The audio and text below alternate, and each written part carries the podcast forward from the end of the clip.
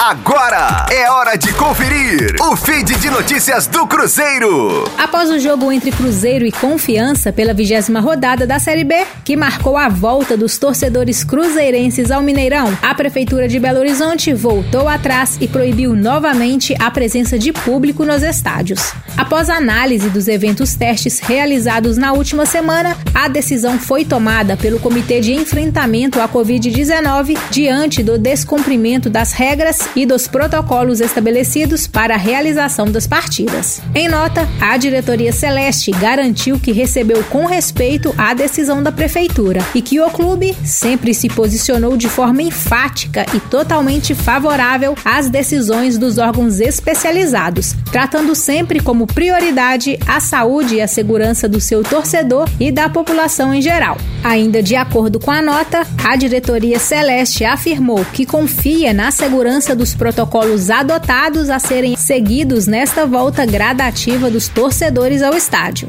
Além disso, o Clube Celeste garantiu que não medirá esforços para que os protocolos sejam aplicados, oferecendo segurança e bem-estar ao seu torcedor no acesso aos jogos. E informou que novos locais já estão sendo avaliados para que a partida diante da Ponte Preta, no dia 7 de setembro, seja realizada com a presença do torcedor cruzeirense. Com as informações do Cruzeiro, para a Rádio 5 Estrelas, Letícia Seabra. Fique aí! Daqui a pouco tem mais notícias do Cruzeiro. Aqui, Rádio 5 Estrelas.